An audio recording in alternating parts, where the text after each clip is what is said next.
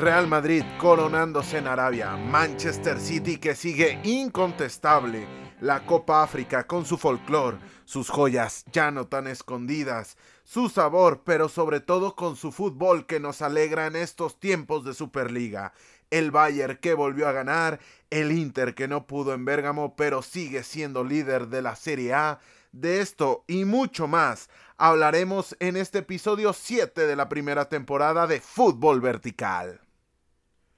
Comenzamos con la Supercopa de España entre Athletic Club y Real Madrid, que llegaba con una sequía de 18 meses sin levantar ningún título para el conjunto blanco.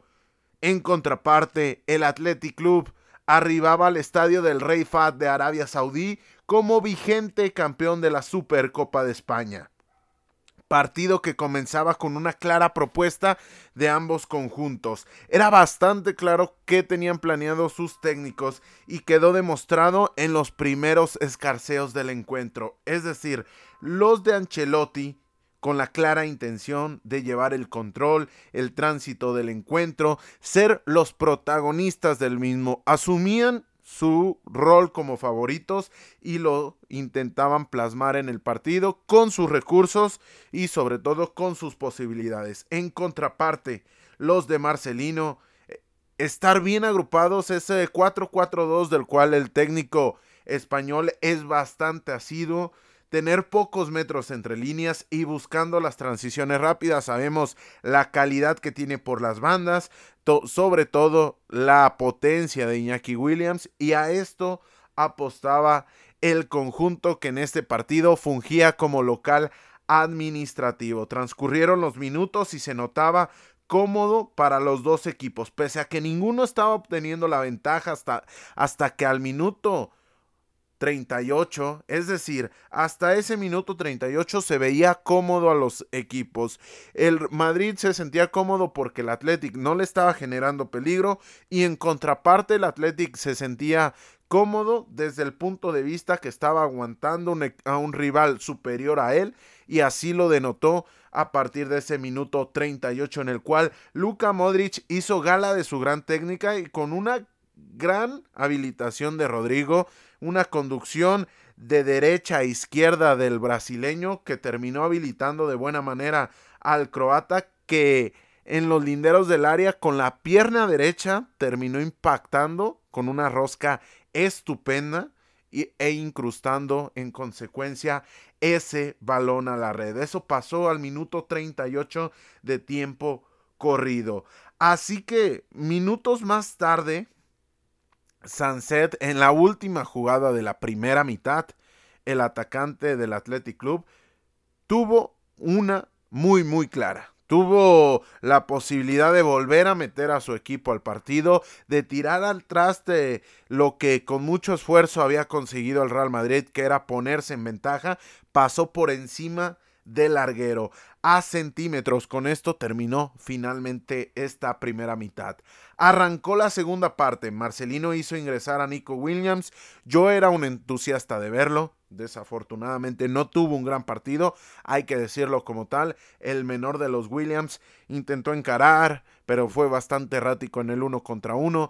Terminó por no lograr generar ninguna superioridad numérica sobrepasando rivales y esto se notó porque el partido se puso de espaldas para el Athletic Club cuando al minuto 50 con un penal decretado por el VAR, bien marcado, pero me llama la atención que el árbitro central estaba tan cercano y, y él no determinó la infracción, pero posteriormente con ayuda del videoarbitraje terminó marcándolo.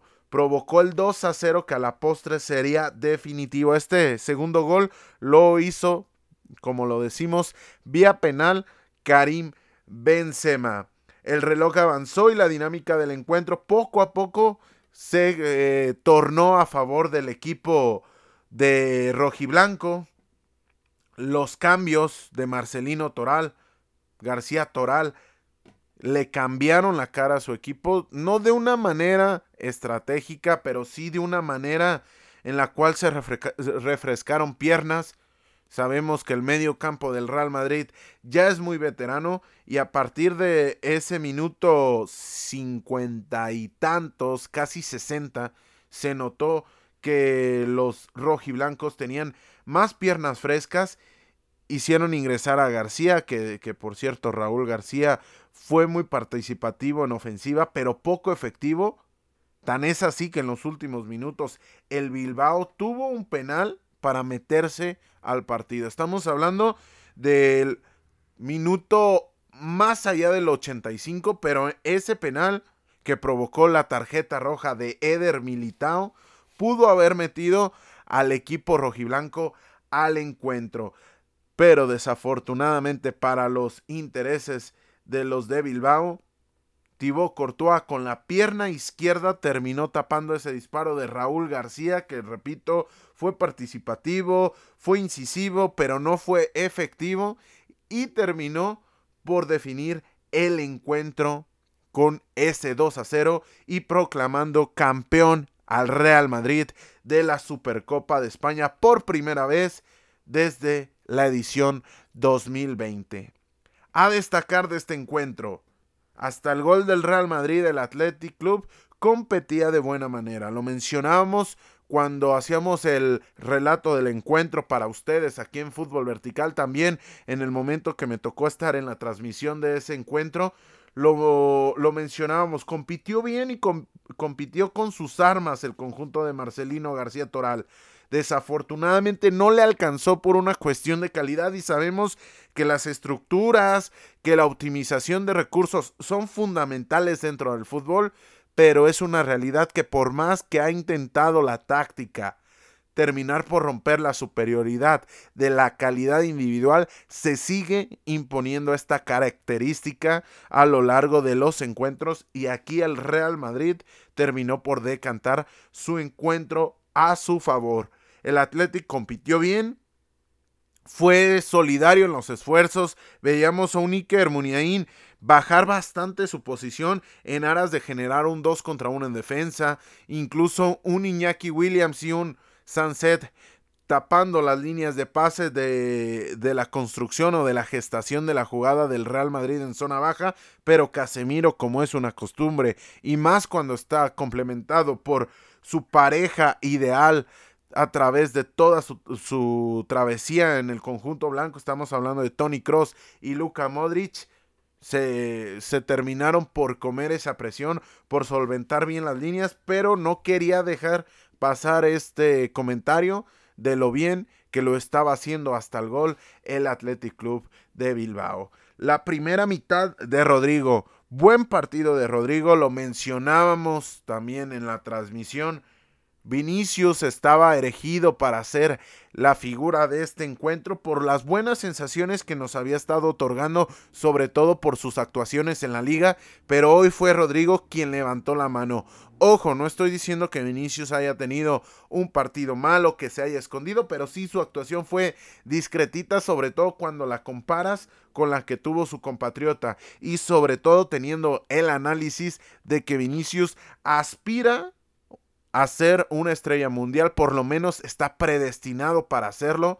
Así que todo este tipo de partidos se le tiene que exigir más. Pero Rodrigo haciendo desmarques de ruptura, generando las posibilidades al ganar el, el uno contra uno, inclusive algún dos contra uno, como fue en el gol de Luka Modric. Bastante, bastante incisivo estuvo por la banda derecha el jugador brasileño. Thibaut Courtois, otro punto a destacar. El arquero belga, créamelo, si se lo digo con los pelos de la burra en la mano, de manera coloquial, se los comento.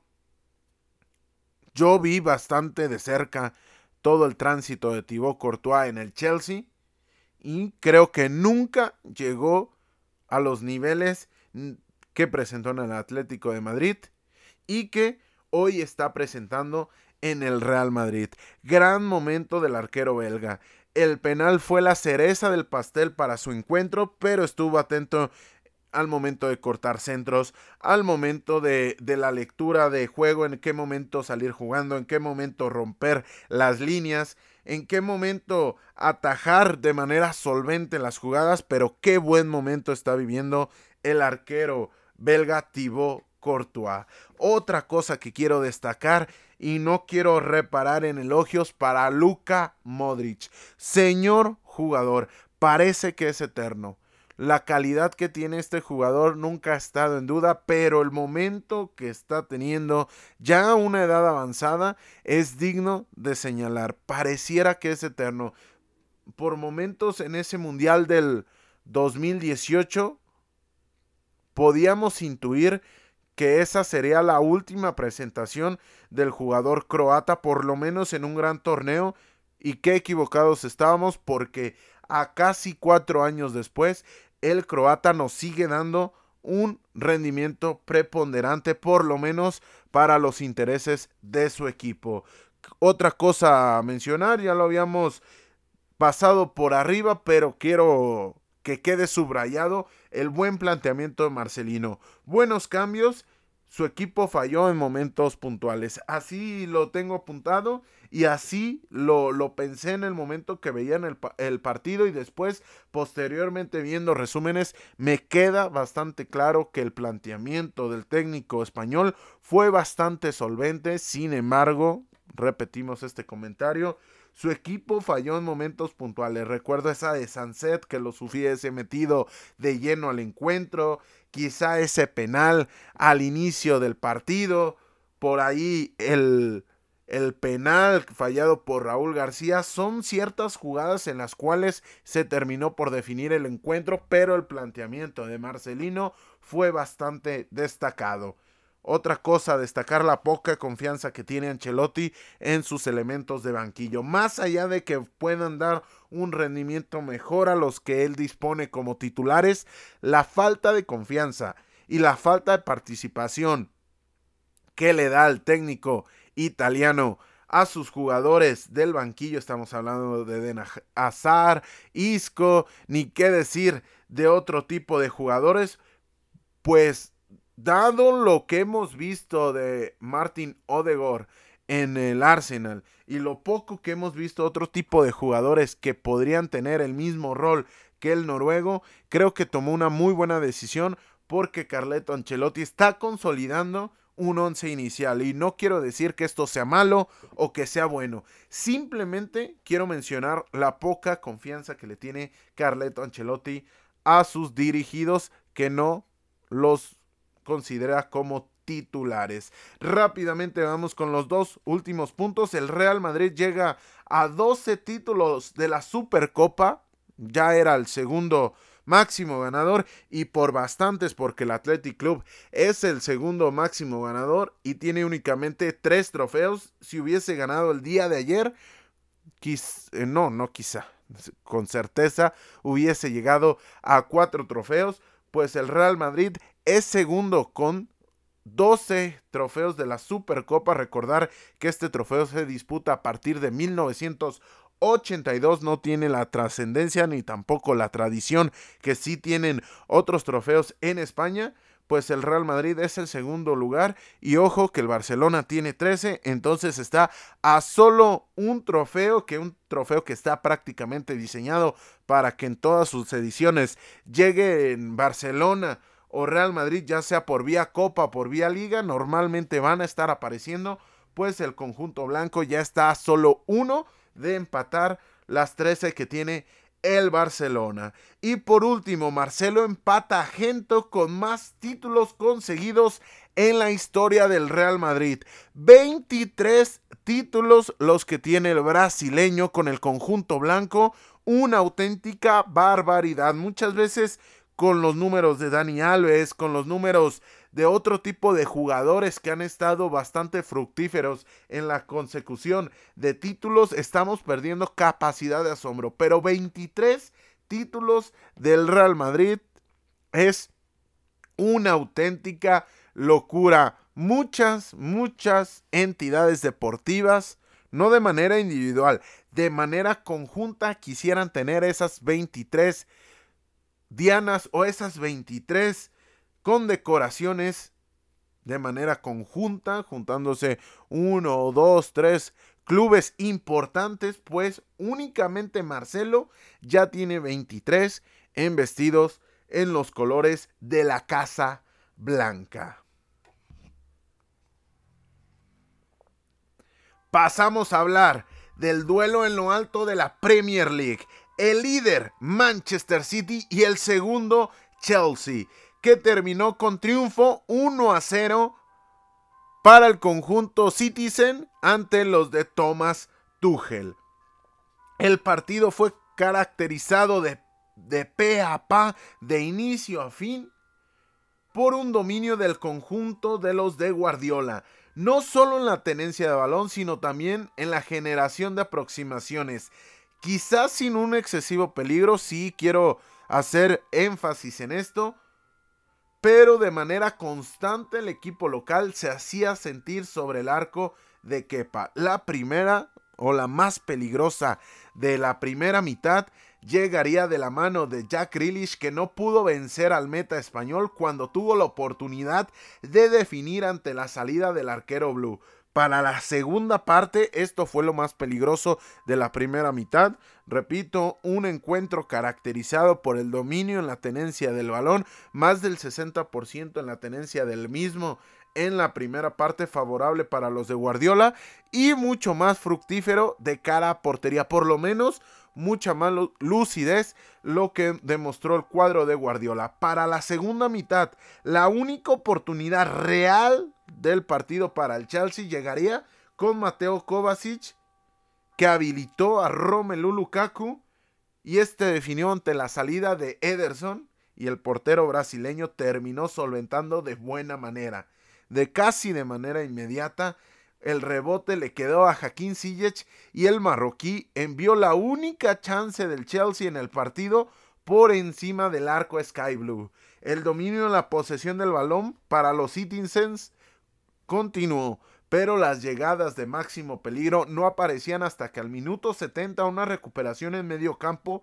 se convirtió en una conducción de Kevin De Bruyne que aguantó la presión de N'Golo Kanté y definió con pierna derecha en los linderos del área para por fin vencer a Kepa. Con la ventaja en el marcador, qué buen gol de Kevin De Bruyne, por cierto, lo mencionaba, cuando otro tipo de jugador hubiese buscado la asociación con otro compañero, el belga recorrió metros, se fue comiendo espacios y en los linderos del área terminó metiéndole una muy buena rosca al balón con la pierna derecha, así como lo mencionamos con Luka Modric, otra circunstancia de juego, pero el gesto técnico fue similar y venció a Kepa. Con la ventaja en el marcador, el Manchester City siguió intentando duplicar la ventaja, aunque la única llegada con peligrosidad como para ser señalada en este espacio fue un disparo de Phil Foden que pasó desviado. Pasó por un costado de la portería, pero esa fue la más peligrosa del encuentro a partir de que el City se puso en ventaja. De esa manera, sin prácticamente respuesta del Chelsea, el partido terminó y las tres unidades se quedaron en Manchester. A destacar la poca creatividad del Chelsea. La poca y nula creatividad del Chelsea. Si bien aguantó en la competitividad, careció de profundidad y careció de creatividad. Y aquí cuando tienes a Mateo Kovacic y a Engolo Kanté, que aquí los hemos estado pidiendo, que hemos considerado piezas fundamentales para el Chelsea, en especial lo hemos mencionado con Mateo Kovacic porque creo que lo de Engolo Kanté es un poco más obvio. La digamos que el la creatividad no puede pasar únicamente con ellos. Los medias puntas en esa ocasión, Jaquín Ziyech y Christian Pulisic, estuvieron bastante, bastante alicaídos. Poca efectividad, poca creación, poca generación en una zona del campo que tiene que ser neurálgica, sobre todo cuando estás careciendo de Ben Chilwell y de Rhys James. Con esto quiero llegar. El bajo momento de Romelu Lukaku, de Hakim Ziyech, de Christian Pulisic, de Mason Mount, está llegando exactamente en el mismo momento, de Kai Havertz también, hay que, hay que decirlo, Por ahí el que mejores sensaciones ha dejado en los últimos encuentros importantes ha sido Callum Hudson Odoy. Creo que entre la participación del canterano Blue y lo que ha estado otorgando, por ahí creo que él se salvaría un poco más. Pero a partir de ahí, los elementos de cara a portería rival del Chelsea han estado en horas bajas y esto se complementa con las ausencias de Ben Chilwell y de Rhys James. Sabemos que los dos tienen profundidad por la banda, cosa que es obvia. Tienen llegada y tienen gol, cosa que también damos por sentado, pero la capacidad que tienen de integrarse a carriles centrales, de generar una superioridad y de asociarse desde ese punto con sus compañeros es digna de señalar y creo que tanto Marcos Alonso y esta fase de César Aspilicueta no se pueden terminar por solventar lo que sí te dan los dos jugadores ingleses. Otra cosa a destacar, el Manchester City tiene muchas vías de acceso al gol, eso nos queda claro, pero la falta de una referencia ofensiva dentro del área penaliza por momentos a su equipo. Sabemos que Guardiola tiene el balón parado muy bien trabajado, las salidas, las integraciones de los laterales. Joao Cancelo normalmente termina siendo un elemento de ataque importante. Kai Walker por ahí cuando tiene minutos no, no es tan preponderante su aporte ofensivo, pero también puede presentarlo. La llegada de segunda línea de Kei Gundogan, de Bernardo Silva, del mismo Rodri, que le dio la victoria hace un par de semanas ante el Arsenal. Ni qué decir de Kevin De Bruyne, la calidad de Jack Grealish, de Raheem Sterling, por supuesto de Riyad Mahrez.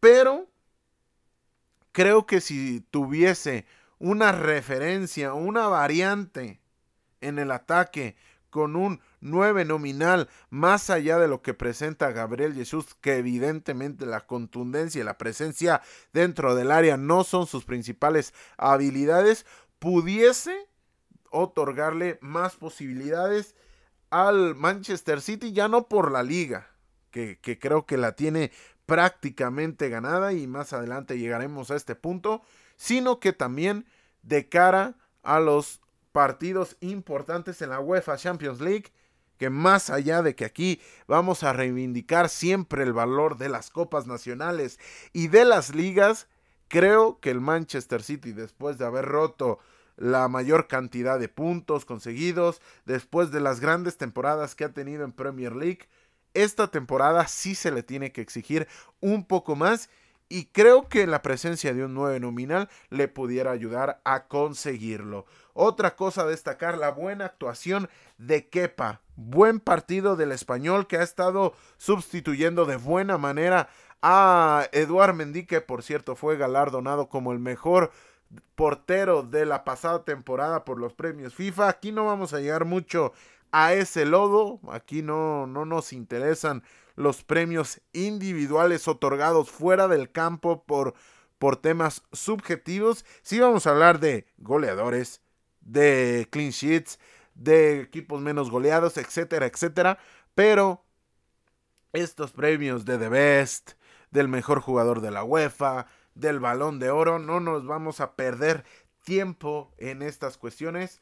Pues Kepa, el jugador surgido del Athletic Club de Bilbao, solventó, por lo menos de buena manera, la ausencia de Eduard Mendy. Siguiente punto a señalar, el Chelsea necesita un carrilero por izquierda forzosa y absolutamente. Y me explico, ya lo mencionamos, Marcos Alonso tiene días buenos, tiene días muy buenos, pero también tiene días muy malos. Normalmente no llega a tener un día medianito, pero creo que este partido ante el Manchester City fue un partido medianito, ni, ni, ni fu ni fa, sinceramente. Pero el Chelsea tiene que presentar unas nuevas posibilidades desde ese costado por izquierda. ¿Por qué? Porque me explico. Normalmente estaba habilitando en el momento que salía Marcos Alonso a Rhys James por el costado izquierdo, que te puede otorgar cosas más, cosas menos, pero finalmente está sacando un jugador importante de su zona más trascendental.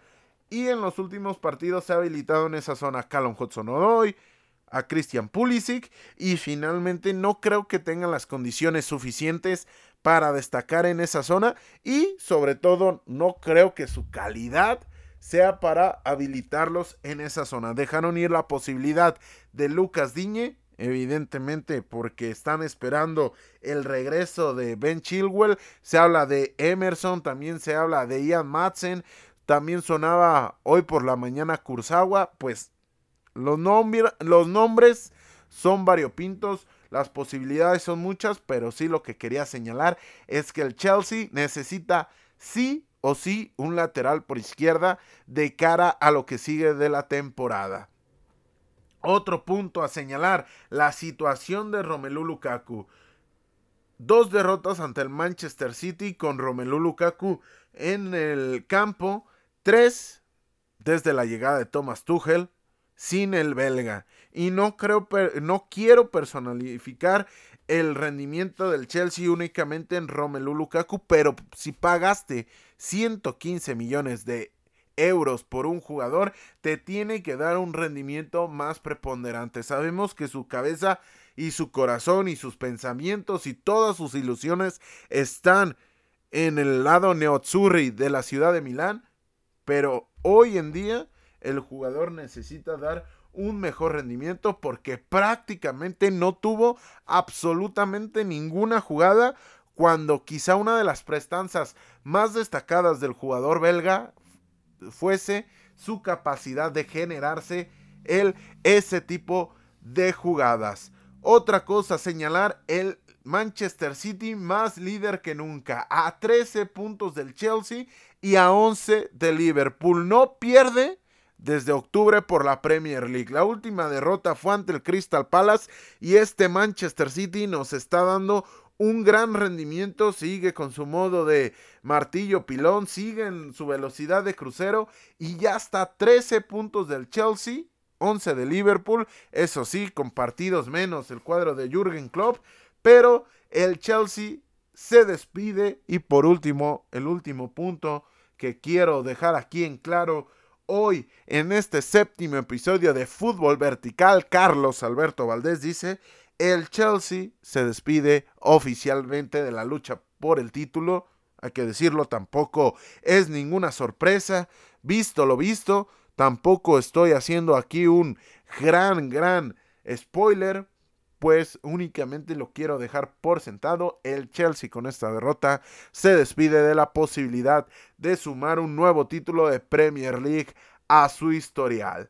Pero siguiendo con la Premier League, el domingo vivimos quizá el mejor partido en lo que va de la temporada para Leeds United.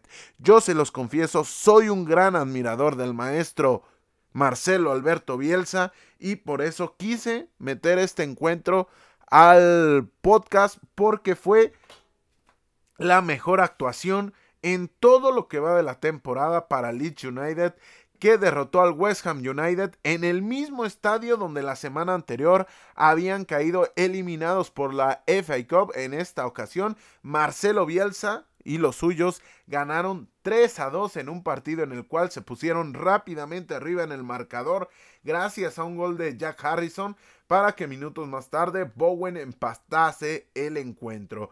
En un balón parado que sigue siendo uno de los puntos más débiles del conjunto de Marcelo Bielsa, aunque poco a poco la paridad o poco duró la paridad de este encuentro porque el mismo Jack Harrison volvió a poner en ventaja a su equipo y así nos fuimos al medio tiempo con el marcador y las sensaciones favoreciendo al conjunto White.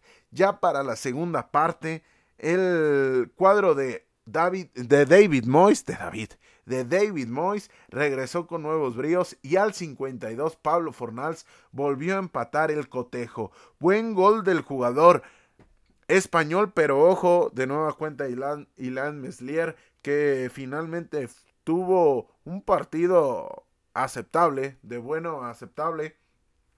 Pero en el gol de Pablo Fornals me parece o me da la sensación que pudo haber hecho un poquito más. Los minutos transcurrieron y poco a poco el Leeds United supo administrar sus posibilidades y orilló muy bien al cuadro del West Ham a salir con Isa Diop, que no tuvo salidas claras, y presionando las líneas de pase, el Leeds United obtuvo una posibilidad pocamente utilizada por este tipo de equipos, sobre todo en la Premier League, el no solamente presionar para que el jugador de manera inmediata se equivoque, sino que provocar el error en la segunda o inclusive en la tercera jugada.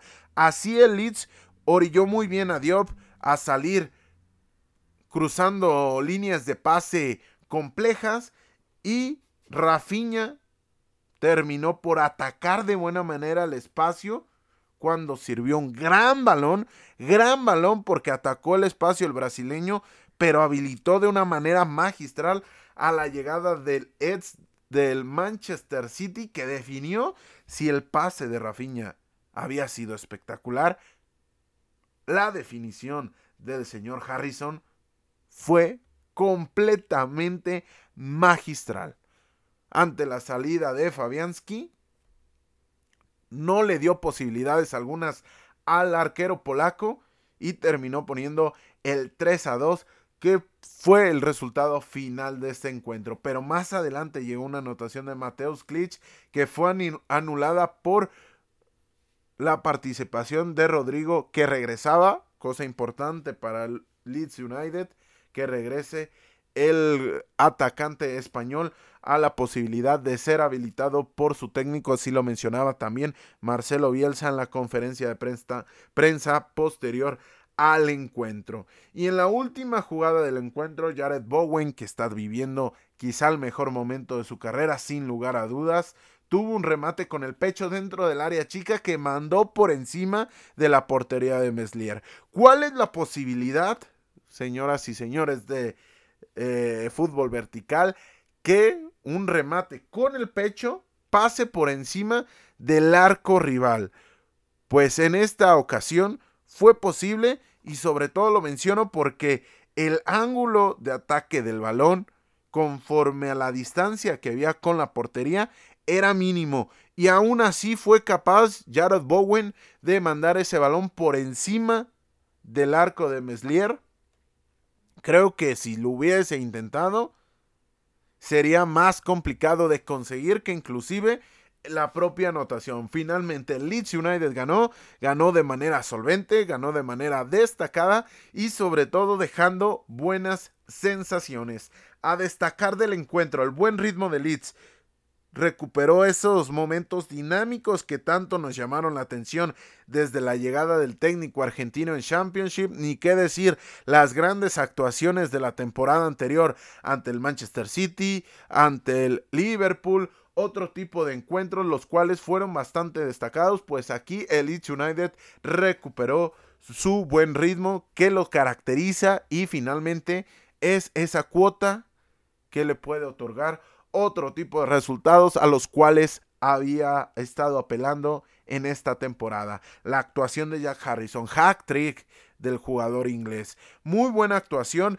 Las definiciones, por ahí podríamos decir que la segunda es un tanto circunstancial. Termina rematando un testarazo de Luke Ayling, pero hay que tener esa buena lectura y el tercer gol es una maravilla. Si usted únicamente tiene la posibilidad de ver uno de los cinco goles que se vivieron en el London Stadium el domingo, yo le recomendaría sin lugar a dudas la anotación, la tercera anotación de Jack Harrison. Leeds United se repuso a las lesiones, salió Firpo, entró Leo Hedge de buena actuación para el canterano White se lesionó Firpo, una cosa que es una constante a lo largo de esta temporada para los de Marcelo Alberto Bielsa, pero Leo Hedge tuvo una buena actuación y me parecía digno de señalar. Otra cosa digna de señalar, esto no es nada nuevo, pero qué calidad de Declan Rice.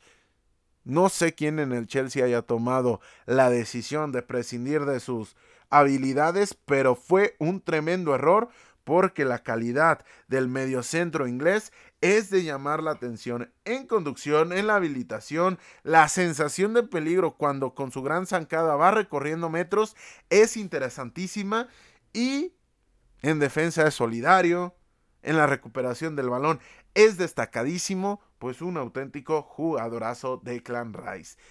Último punto a destacar, es la primera ocasión que Leeds acumula par de victorias consecutivas, lo que te habla de la importancia que han tenido este par de victorias y lo importante que es imbalarlas también de la mano de un buen juego. El resto de resultados de la jornada fueron los siguientes. El Brighton empató 1 a 1 frente al Crystal Palace. Se había puesto arriba en el marcador el conjunto visitante en el derby del sur de Inglaterra, pero con anotación de Conor Gallagher. Pero finalmente Joaquín Andersen mandaría el balón a la red en, portería propia y certificaría el empate a una anotación. También el Norwich, el Norwich que fue culpable de que Rafa Benítez, el campeón de Europa con el Liverpool y con el Chelsea, con el Chelsea en Europa League, con el Liverpool sí de Champions League, se quedase sin trabajo porque lo vencieron dos goles a uno. Ojo, ¿y en qué condiciones está el Everton? Aquí ya había escuchado este comentario replicado por el buen Miguel Quintana. Este comentario lo emitió Nacho González y aunque usted no me lo crea, yo ya lo había pensado antes de que lo había escuchado de Miguel Quintana.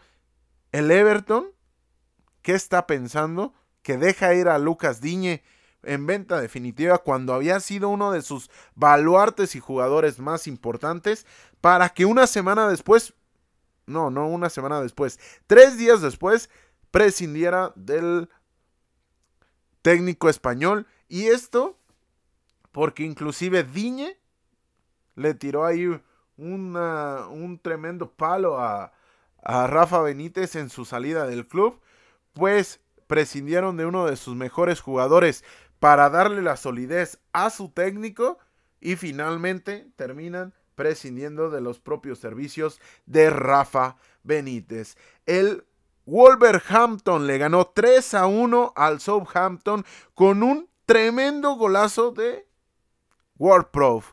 No esto tampoco es ninguna novedad, fue un golazo el mejor de la jornada en la Premier League, sin lugar a dudas. Aquí el, el ariete mexicano Raúl Jiménez se hizo presente en el marcador y de igual manera Adama Traoré y el Wolves de Bruno Lash ganó tres goles por uno. Quien no pudo ganar fue el Newcastle que empató 1 a 1 frente al Watford. En los últimos minutos, el Watford rescató una unidad del St. James's Park. Así que en un duelo de estos llamados Six Pointers, el Watford terminó por rescatar una unidad de su visita al norte de Inglaterra.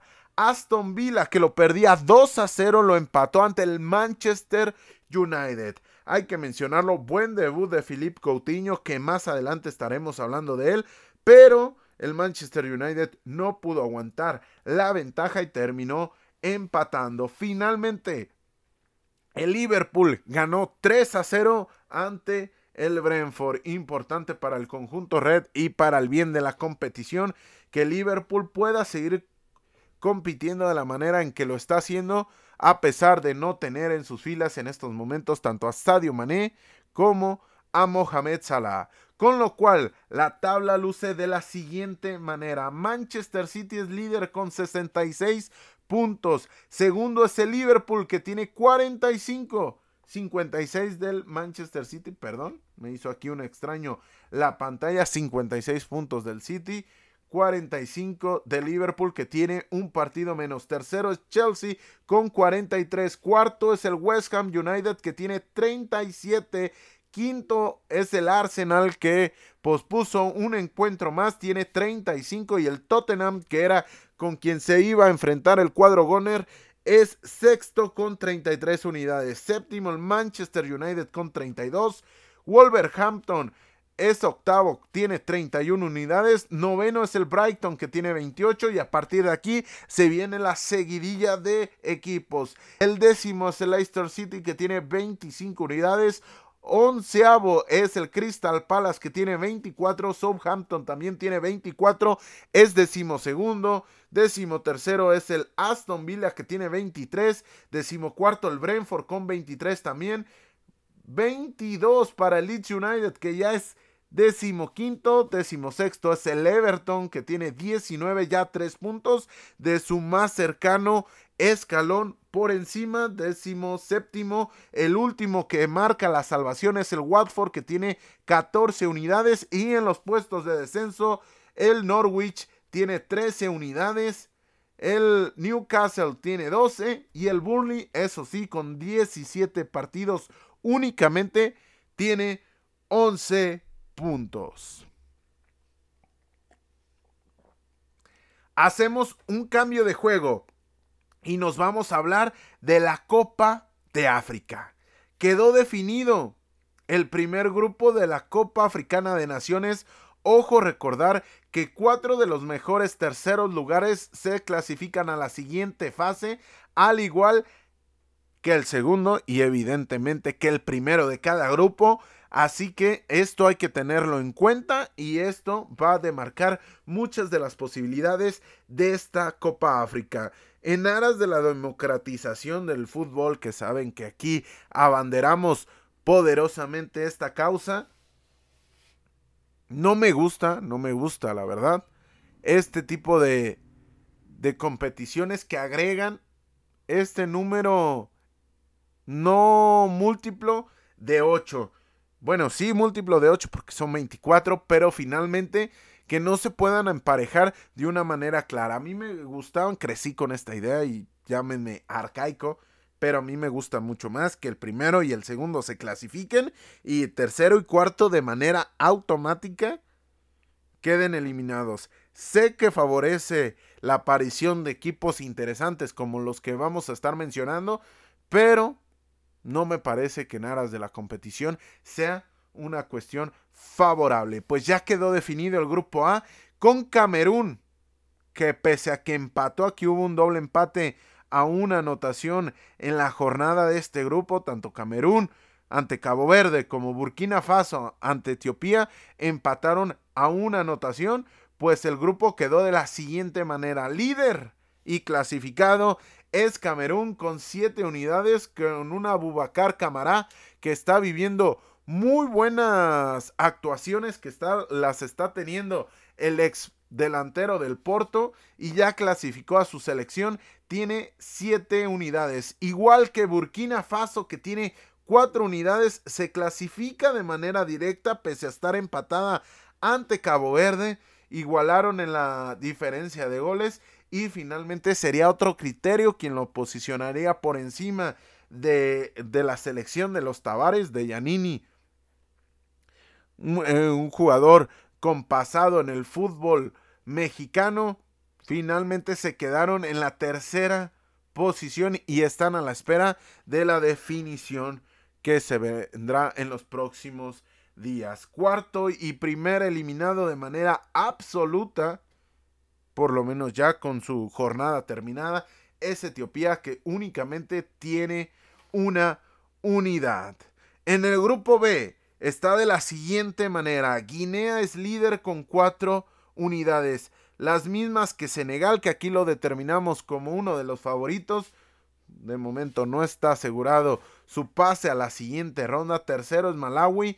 Y cuarto es Zimbabue. Para este martes, así que terminando este episodio de fútbol vertical, póngale a la tele, a la televisión, a la tablet o a la computadora para que vea el Malawi ante Senegal y el Zimbabue ante Guinea. Importante, Malawi se juega la vida y se juega contra quizá el, el, equipo más potente, no solo de su grupo, sino quizá de toda la Copa Africana de Naciones. Zimbabue juega sus pocas posibilidades ante un Guinea que no puede dejar ir puntos si es que quiere ser partícipe de los octavos de final.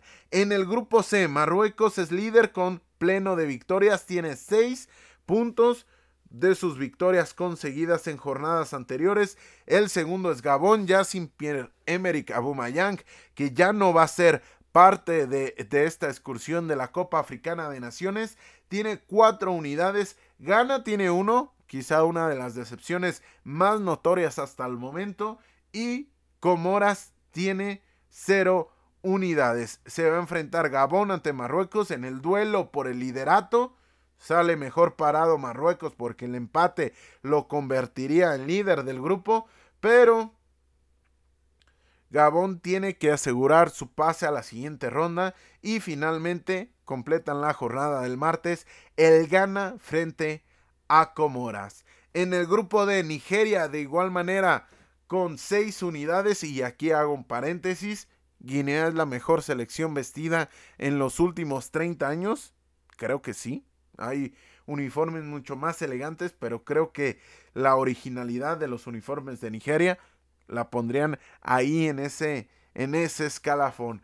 Egipto tiene tres unidades y Guinea-Bissau, finalmente Sudán, son tercero y cuarto respectivamente con una unidad. Para el miércoles, Egipto, la selección de Mohamed Salah, enfrentará a Sudán y Guinea-Bissau enfrentará al conjunto nigeriano. En el grupo E, este se va, se va a poner bastante, bastante bueno. Y, déjeme explicarle por qué. Porque Costa de Marfil tiene cuatro unidades, es líder. Segundo es Guinea Ecuatorial. Saludos al gran Alberto Yogo Owono. Desde aquí, desde Fútbol Vertical.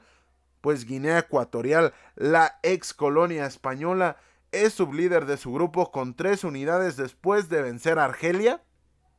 Y Sierra Leona es el tercer lugar de su grupo. Cuarto es la actual campeona Argelia de Riyad Mahrez, de Said Benrama, de Islimani, de muchos jugadores más, pues son el cuarto lugar y tienen un pie por lo menos fuera de la competición. Evidentemente todavía tienen posibilidades, pero se la van a ver bastante complicada en la última jornada, sobre todo teniendo en cuenta que son los actuales campeones y que inclusive de haber mantenido el invicto a lo largo de estos tres de estos tres partidos de la fase de grupos hubiesen empatado a la Italia de Roberto Mancini como la selección de manera más eh, consecutiva con, con más partidos sin perder. Repito, habían llegado con 35 o tenían hasta el partido con Guinea Ecuatorial 35 partidos sin conocer la derrota, pues aquí la selección de Argelia perdió ese invicto y se va a jugar la vida el jueves ante Costa de Marfil en un partido que no tiene no tiene desperdicio, bastante interesante.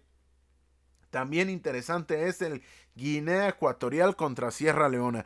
Quizá en el papel no suena súper interesante, pero es interesante desde el punto de vista que se juegan de manera simultánea y el doble pantalla es algo que tiene la recomendación total de fútbol vertical. Pasamos al último grupo que es el F en el cual Gambia es líder con cuatro, otra sorpresa la selección de Gambia. las mismas unidades que Mali, que también tiene cuatro, Túnez tiene tres y Mauritania no tiene una sola unidad. Para el jueves cierra la actividad de este grupo y de la primera fase de la Copa Africana de Naciones, el Gambia contra Túnez y el Mali ante Mauritania. Así que hay que estar pendientes de la Copa Africana de Naciones, que seguramente estará muy interesante en su fase final porque desde la etapa de grupos ha estado interesante y esta última jornada no va a ser la excepción y ni qué decir de cómo va a estar a partir de los octavos de final. Ahora pasamos a las noticias breves de la semana. En la Bundesliga, el Bayern Múnich regresó a la senda del triunfo y venció 4 a 0 al Colonia, mientras que el Borussia Dortmund también goleó, esta vez con un doblete de Erling Braun Holland al Freiburgo 5 a 1, con lo que se mantiene la diferencia de 6 puntos por la punta, la tiene la ventaja el Bayern Múnich y sigue siendo la diferencia de 6 unidades entre los dos equipos. En la Serie Inter y Atalanta empataron a 0 goles. Milan perdió 2 a 1 ante la Spezia. Napoli, por su parte, con doblete de Irving Lozano, derrotó al Boloña. Y la Juve hizo lo propio con idéntico marcador a la Udinese, con lo cual la clasificación está de la siguiente manera. El Inter es líder con 50 puntos y un partido menos. Segundo es el Milan con 48 unidades. Tercero es el Napoli con 46. Atalanta es cuarto con 42. Y quinto es la Juventus. Ojo con la Juventus que poco a poco, poco a poco está recuperando unidades, está recuperando puntos sigue siendo quinto y está a solo un punto de los puestos de UEFA Champions League. En la Ligue el Paris Saint Germain venció 2 a 0 al Brest con goles de Kerrer, que está aprovechando las ausencias de los jugadores que están participando en la Copa Africana de Naciones. Y otro más de Kylian Mbappé, el Nice de Galtier, también ganó 2 a 1 ante el Nantes. De momento prevalece la ventaja de 11 puntos para el club parisino. En actividad de la Copa del Rey se firmaron su clasificación a la siguiente fase el Betis al vencer al Sevilla con polémico duelo. Valencia derrotó al Baleares, lo terminó venciendo el conjunto valenciano y así clasificó a la siguiente ronda.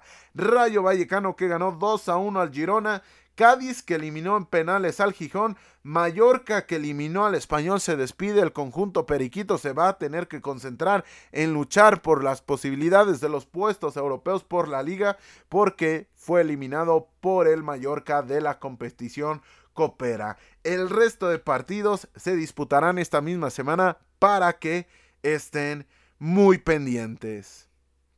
Ahora es momento de hablar del Scouting Vertical.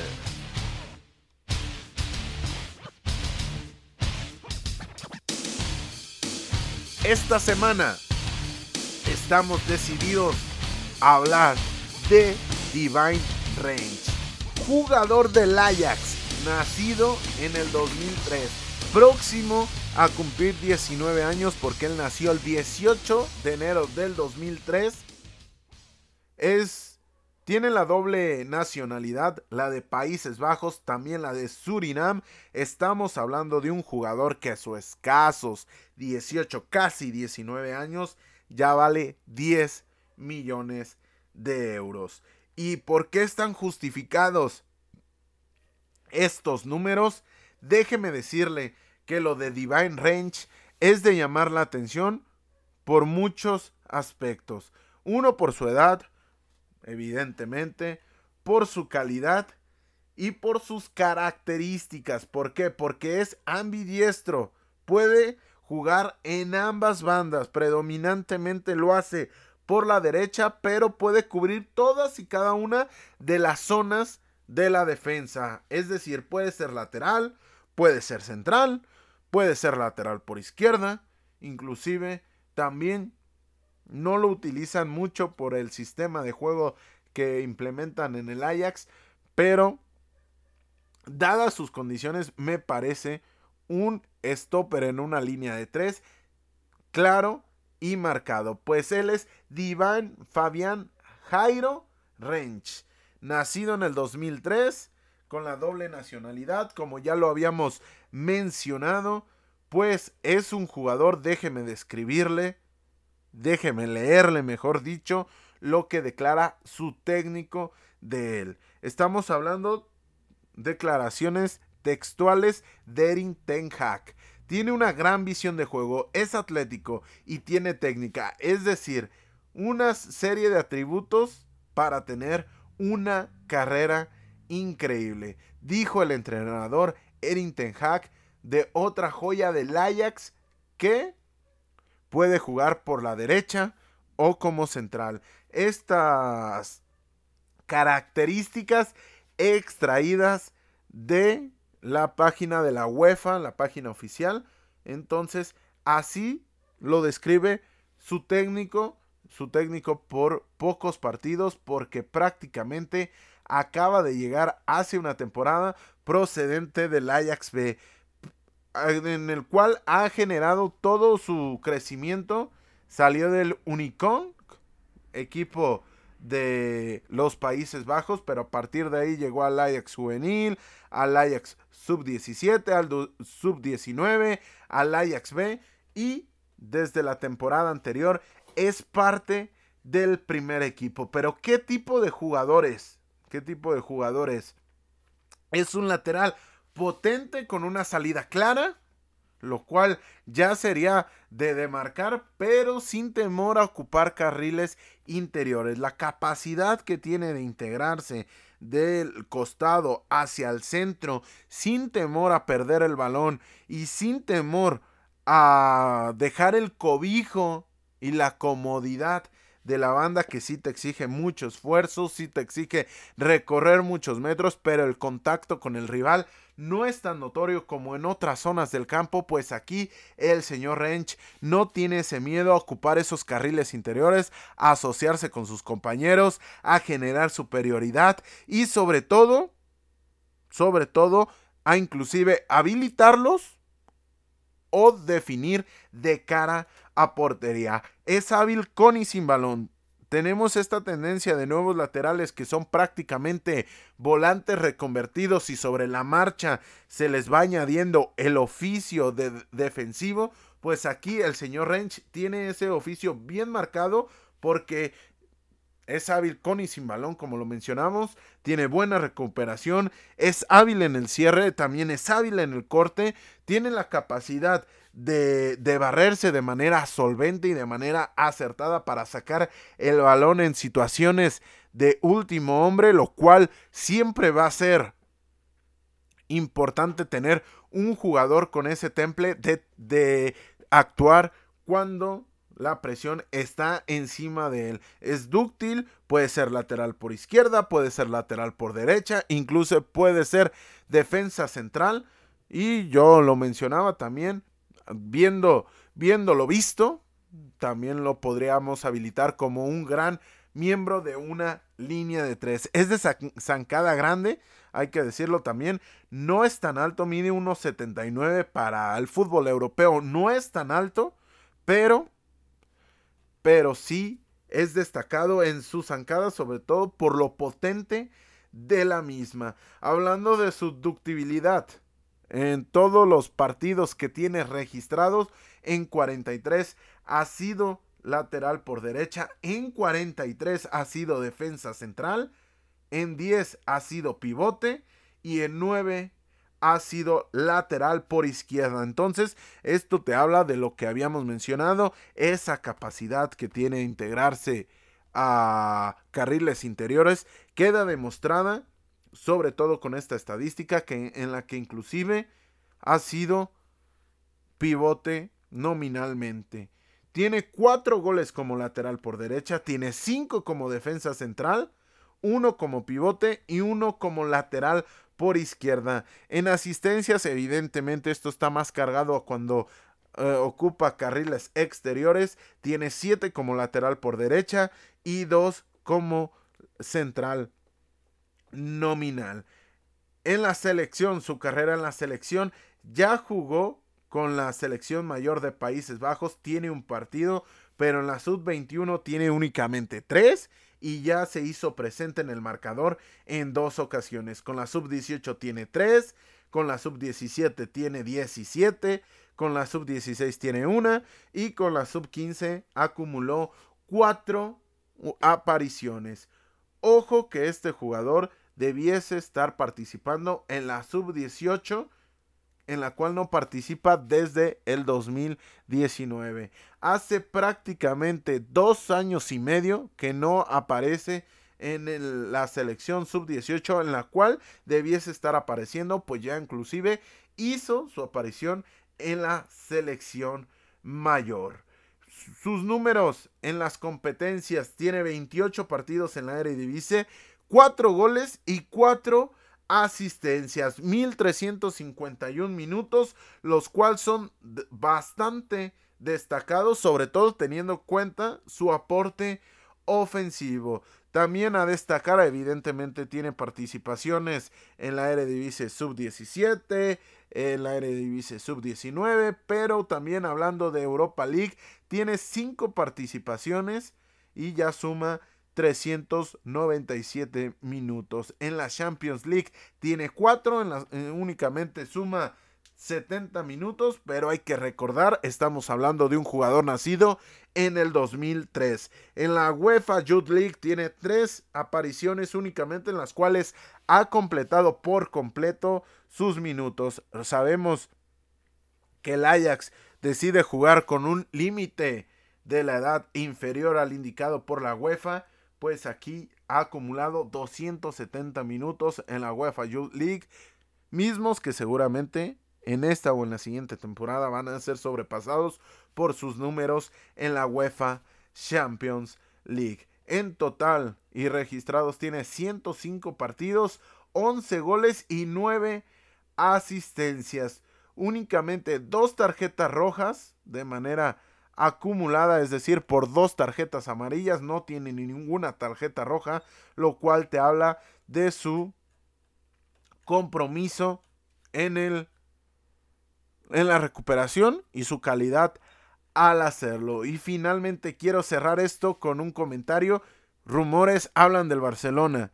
Teniendo a Dani Alves, teniendo a Serginho Dest, me parece complicado que Dinain Range recale en el conjunto culé, pero este tipo de rumores validan su calidad de cara al futuro. Pues este fue Divine Range, nacido en Países Bajos en el 2003, lateral por derecha, dúctil, con capacidad de ataque, capacidad de recuperación y un talento a seguir destacado, pues este fue el scouting vertical de esta semana. Habiendo repasado la jornada internacional, ha llegado el momento de la participación de ustedes, el gran público de fútbol vertical. Vía Instagram nos escribe Miguel Ramírez que nos envía saludos y nos pregunta por nuestra opinión del mercado de fichajes del Newcastle. Nuestra respuesta a falta de mucho para que termine esta ventana de, de enero. Sabemos faltan aproximadamente 12 días, pero, pero, pero, pero nos parece interesante y sensato hasta el momento. Consiguieron un muy buen precio por Kieran Trippier y por Chris Good terminaron quitándoselo a un rival directo al Burnley, pagando la cláusula de recesión y consiguiendo un jugador contrastado que conoce la liga al igual que Kieran Trippier y que, ojo, esto lo quiero señalar, no le tienen miedo a Championship en caso de un descenso. Evidentemente, no es su intención llegar a Championship, pero no están cayendo este tipo de fichajes rimbombantes que no tendrían la capacidad propia de jugar en Championship por el interés que esto les pudiese acarrear. Entonces, entonces, hasta el momento me parece bastante sensato y bastante interesante lo que está haciendo el Newcastle que lo mencionábamos está bastante atrás en la lucha por la permanencia, pero Miguel, de haber llegado Coutinho, que es la siguiente pregunta, por cierto, no sé si él tuviera la capacidad de adaptarse por lo que conlleva jugar en Championship. Pues Chris Wood, multigoleador en esta división. Y ni qué decir de Kieran Trippier, seleccionado nacional. Repito, no creo que sea su intención jugar en Championship, pero ambos conocen esta división y ambos conocen y han triunfado en la Premier League. Con lo cual, hasta el momento y a falta de que termine este mercado, me parece sensato y atinado los fichajes del Newcastle. Pasamos a la segunda pregunta que también vía Instagram, lo cual nos congratula bastante que nos estén dejando su participación en nuestras cuentas oficiales Vertical Football, tanto en Twitter como Instagram, para que nos sigan. Ahí estamos disponibles con, el, con el, las recomendaciones del fin de semana, los apuntes datos interesantes, los apuntes de los resultados, también el partido random del día, en el cual estamos descubriendo grandes y grandes historias a través de estas publicaciones. Así que para que estén en pendiente. Sebas Martínez 56 nos pregunta sobre el fichaje de Coutinho con el Aston Villa. Nuestra respuesta es positivo porque es un jugador que conoce la liga, lo cual es destacado y es, eh, es un asterisco importante de cara al rendimiento que te puede ofrecer. En el primer encuentro se le vio comprometido, cuestión que demostró desde el punto de bajarse el salario en el porcentaje que lo hizo para llegar al equipo de Gerard, que este es otro factor positivo. Para que su fichaje se hiciese, el técnico lo pidió de manera expresa, el técnico seguramente habló con el jugador y a partir de ese momento creo que tiene bastante copada las sensaciones positivas que envuelven el entorno del fichaje y créame que esto termina por ser fundamental para el rendimiento de cualquier jugador. Cosas en contra me parece que al llegar al Aston Villa que tiene llena, que tiene copada, que tiene repleta esa zona del campo, puede ser, puede ser problemático. Tiene a Emi Buendía, también tiene en esa zona a Leon Bailey, tiene también a, a Maguín, que había estado otorgando buen rendimiento en ese nexo entre eh, Douglas Luis y, y los dos puntas, tanto Danny Inks como Oli Watkins. Entonces, tiene llena esa zona, pero creo que también lo he dicho en otros espacios, la calidad nunca sobra en un plantel. Otra cosa interesante, el protagonismo, la falta de protagonismo que se propone el Aston Villa o que puede ejecutar porque una cosa es proponer y la otra cuestión es poderlo aplicar. Los, los encuentros del Aston Villa normalmente no, no conllevan un protagonismo excesivo en la tenencia del balón y este tipo de jugadores necesitan tener contacto con el balón para no morirse de auténtica tristeza. Así que dando los pros, dando los contras, me parece que para Aston Villa es trascendental dar este tipo de golpes sobre la mesa que los lleven a otro tipo de posibilidades, a otro tipo de jugadores. Y es interesante, pero el brasileño tiene años en horas muy bajas. Con esto llegamos al final del episodio número 7 de la primera temporada de Fútbol Vertical.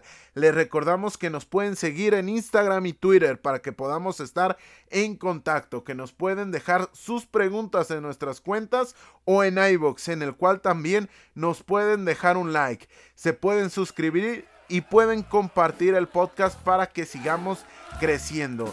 Al igual que lo mismo, salvo los comentarios, lo pueden hacer en Spotify o en Google Podcast. Así que suscríbanse y sobre todo compartan cada episodio. Yo soy Carlos Alberto Valdés, nos escuchamos la próxima semana y como se va haciendo una sana costumbre, yo les digo que disfruten del balón porque el fútbol cada vez es más vertical.